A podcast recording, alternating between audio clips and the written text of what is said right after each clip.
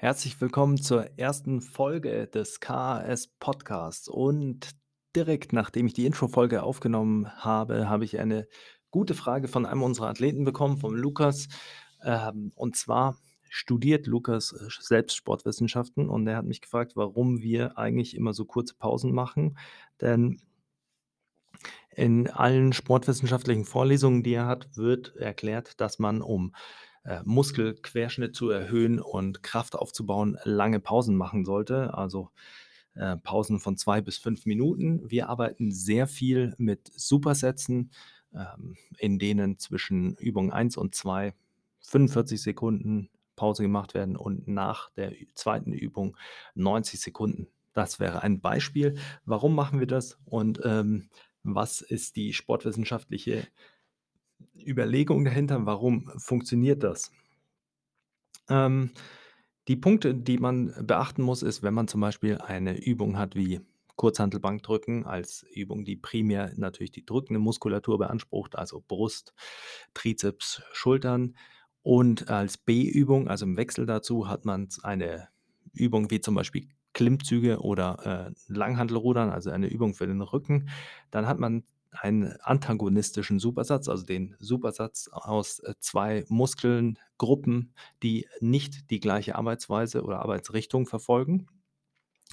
Und äh, wenn man jetzt nach dem Kurzhanteldrücken 45 Sekunden Pause macht, dann hat, hat die Brust Pause 45 Sekunden, dann die Zeit, die man braucht für den Rudersatz, das sind dann wahrscheinlich 20 bis 30 Sekunden und dann nochmal 90 Sekunden. Also so im Schnitt 150 äh, Sekunden und das wäre ja dann eine ausreichende Pause. Natürlich ist währenddessen die Herzfrequenz erhöht. Das ist auch ein Vorteil, denn dadurch hat man natürlich einen ähm, minimalen aeroben Grundlageneffekt. Ähm, es beeinflusst sicherlich auch die Ermüdung, also bei allen Übungen, bei denen wir sehr viel Fokus darauf legen, die direkte Maximalkraft zu erhöhen, die werden natürlich nicht im Supersatz gemacht, auch nicht im antagonistischen Supersatz. Ähm, wenn es primär um Muskelaufbau geht, ist das eine sehr gute Variante, denn ähm, man muss sich ja auch überlegen, dass man ähm, dass man eine unvollständige Erholung schafft, ähm, weil die Pausen relativ kurz sind. Und wenn die Pausen relativ kurz sind, dann äh, trifft man auf einen ermüdeten Muskel und kann den weiter ermüden. Das ist natürlich ein guter Reiz für äh, Muskelwachstum, also für Hypertrophie. Ein extremes Beispiel dafür wäre ein Dropset, bei dem man im Prinzip ja keine Pause macht, sondern drei Sätze in einem. Also man macht zum Beispiel einen Satz äh, Pressdowns am Kabelzug. Dann, wenn man seine zwölf Wiederholungen geschafft hat, nimmt man weniger Gewicht, macht die nächsten zwölf Wiederholungen, nimmt wieder weniger Gewicht und macht nochmal acht Wiederholungen. Das wären quasi drei Sätze in einem mit angepasster reduzierter Last. Natürlich könnte man drei Sätze mit voller Pause machen, mit den gleichen Wiederholungen und mit mehr Gewicht, aber durch die Ermüdung schafft man ja eine vollständige Ermüdung des quasi Muskelfaserkorridors, also aller Muskelfasern und kann dann auch die Fasern aktivieren. Ähm, das sind mal so die zwei grundlegenden Überlegungen zu kurzen Pausen und dann gibt es noch andere Dinge, die durchaus wichtig sind bei kurzen Pausen oder bei Pausenzeiten generell im Krafttraining. Das eine ist die Arbeitskapazität und Arbeitskapazität ist so ein Wort, das immer viel rumgeworfen wird. Arbeitskapazität ist die Fähigkeit, die richtigen Stoffwechselsysteme für die richtigen Anforderungen zu nutzen und dementsprechend die äh, Aufgaben gerade im Training auch gut zu lösen. Und äh, je besser ein Athlet in Form ist, je höher seine Arbeitskapazität ist, desto schneller regeneriert er natürlich auch im spezifischen Kontext des Krafttrainings. Also das bedeutet, er wird fitter für Krafttraining. In den meisten Fällen ist es so, dass wenn Athleten zu uns kommen, dass sie äh, erstmal so einen vier Wochen Grundlagenblock brauchen, bis sie so fit sind, dass sie unserer Vorstellung nach richtig trainieren können. Ähm, denn das geht gleich in den nächsten Punkt mit über und das ist, wenn man lange Pausenzeiten hat, ist es sehr schwierig, mental immer eingebunden zu bleiben. Also, dass man den Drive einfach behält, dass man im Tunnel bleibt und dass man nicht abschweift.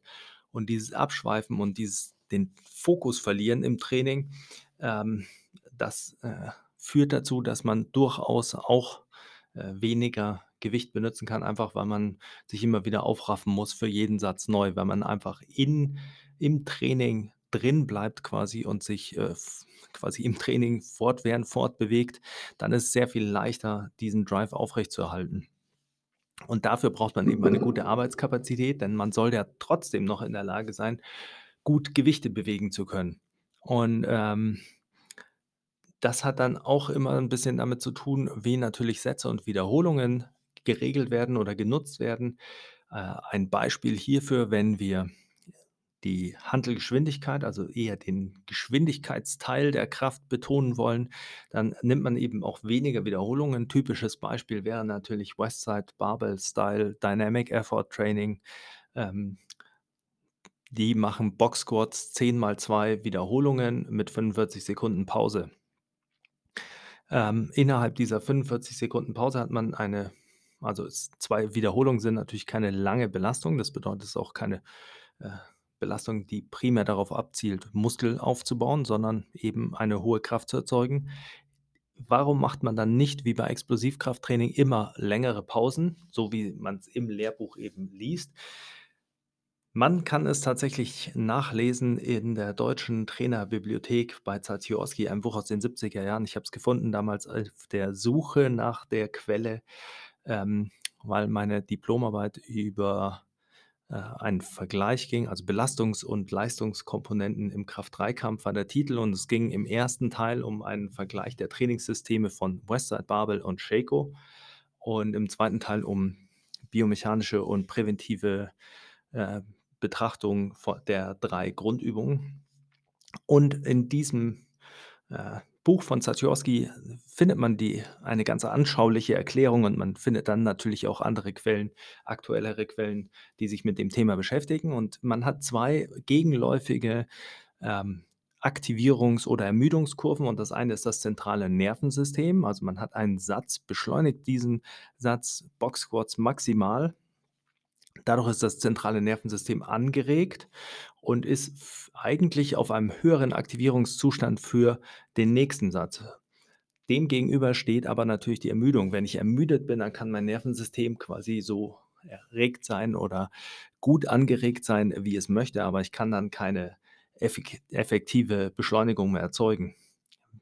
Wenn ich eine gute Arbeitskapazität habe, dann regeneriere ich innerhalb dieser 45 Sekunden so gut, dass ich den nächsten Satz auf einem Zustand oder in einem Zustand der höheren Anregbarkeit des zentralen Nervensystems, äh, starte. Und das führt dann dazu, dass man tatsächlich im 2. Satz mehr Kraft produzieren kann, die Hantel schneller bewegen kann, sodass man vielleicht im 3., 4. Satz, im 5. Satz, äh, den schnellsten Satz kreieren kann und dann überwiegt natürlich irgendwann vielleicht die Ermüdung. Also, hier sieht man schon, wie, äh, Wiederholungen und Sätze und das Ziel auch durchaus mit der, äh, mit der Vorgabe von Pausen zusammenhängen und auch damit, äh, was der Athlet an Voraussetzungen mitbringt, konditionell und, ähm, quasi an in Betracht auf die Arbeitskapazität. Man macht sich das Ganze ja auch als Post-Activation Potentiation Effekt, ähm, zunutze bei bestimmten Kontrastsätzen. Auch hier arbeitet man teilweise mit längeren Pausen. Da kommt's immer drauf an, was die Kontrastsätze sind. Wenn man Kontrastsätze macht, wie sie zum Beispiel bei Verkhoshansky oft, äh, angeführt werden. Man hat sehr schwere Kniebeugen, Zweierwiederholungen mit 90 % und hat die im Wechsel mit Sprüngen, dann braucht man natürlich eine größere Pause, als wenn man eben Dynamic Effort Box Squats mit 50 % und, äh, Bändern macht zum Beispiel. Man kann natürlich und, äh, beim Bodybuilder könnte man das auch anders steuern. Man kann natürlich, äh, längere Pausen machen, um dann wieder in einer höheren Belastung einsteigen zu können. Äh, es hat aber auch damit zu tun, dass wir für Athleten in den seltensten Fällen, zumindest bei den, äh, äh, leistungstreibenden Übungsgruppen, ähm, in den seltensten Fällen hohe Wiederholungen nehmen. Also, Wiederholungen im Achterbereich sind schon relativ selten, ähm, beim Bankdrücken oder Liegestützvarianten, wenn die Liegestützvarianten schwer sind. Wenn natürlich, äh, eine Liegestützvariante gewählt wird, die einen präventiven Effekt hat, wie zum Beispiel äh, Step-over Push-ups oder, äh, Push-ups auf einem Gummiband, also Crazy Push-ups. Wenn man das macht, dann nehmen wir mehr Wiederholungen, dann äh, sind die Übungen oft in einem Dreierzirkel, also in einem Dreier-Supersatz und dann hat man wieder die Pause, während die anderen Muskelgruppen arbeiten. Der Vorteil ist einfach, als Athlet sollte man eine hohe Arbeitskapazität haben, denn es ist nicht nur wichtig, einen hohen Output generieren zu können, sondern auch diesen im äh, Angesicht einer Belastung, äh, generieren zu können. Was ich damit meine, ist normalerweise muss man auch, äh, mit einem gewissen Ermüdungslevel zurechtkommen und man muss es auch schaffen oder gewöhnt sein, diese Belastungen immer wieder, ähm, aufrechterhalten zu können und zwar mental, also immer wieder Vollgas zu geben, auch wenn die Ermüdung ansteigt.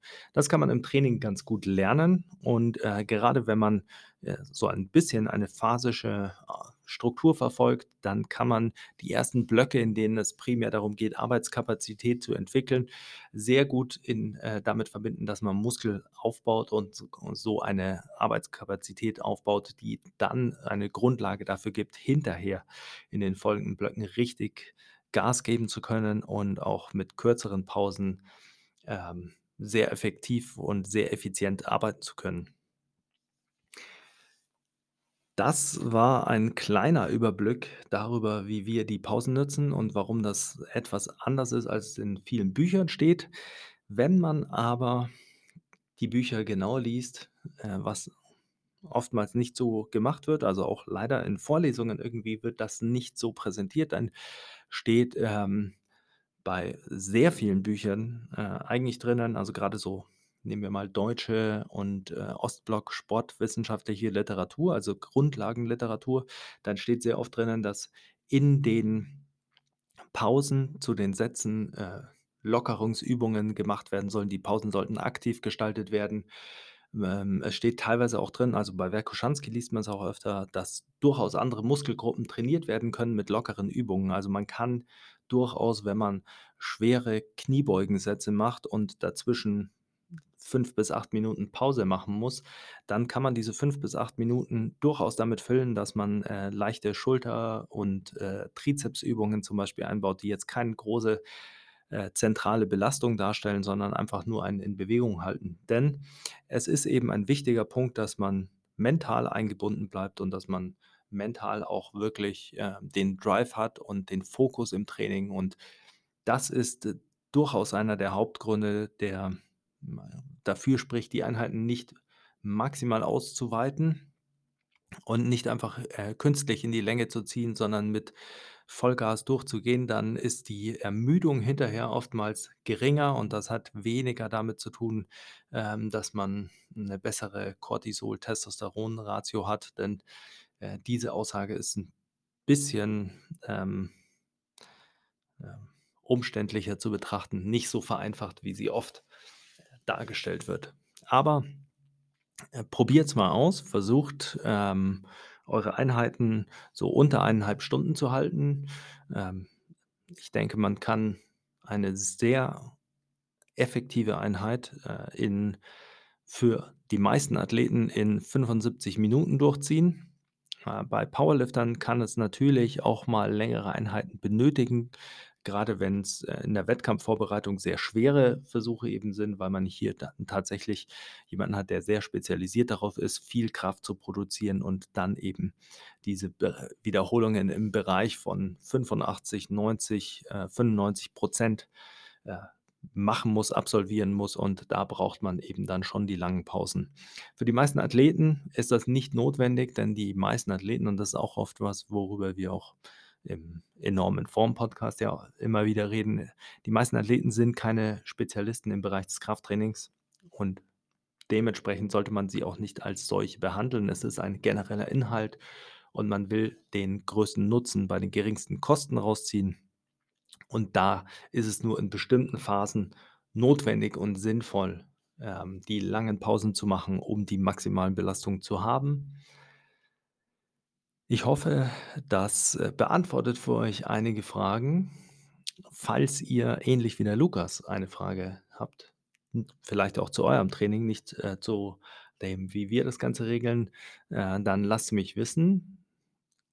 Schickt mir auf, äh, Instagram über unser Account Kindle Athletic System am besten die Fragen, ähm, kommentiert die Folge, lasst mich wissen, ob's euch gefällt, ob ihr euch längere oder kürzere Folgen wünscht, ähm was ich besser machen kann oder was ihr gerne hören wollt. Probiert kurze Pausen aus, Supersätze und, äh, versucht mal einen Monat euer Training in unter 75 Minuten durchzuziehen und ihr werdet sehen, dass es möglich ist, dass es am Anfang die Lasten drückt, aber dass ihr relativ schnell in Form kommt und dann die gleichen Lasten bewegen könnt und dass ihr wesentlich fitter werdet. In diesem Sinne pumpt schön, trainiert fein, adios und, äh, bis zum nächsten Mal.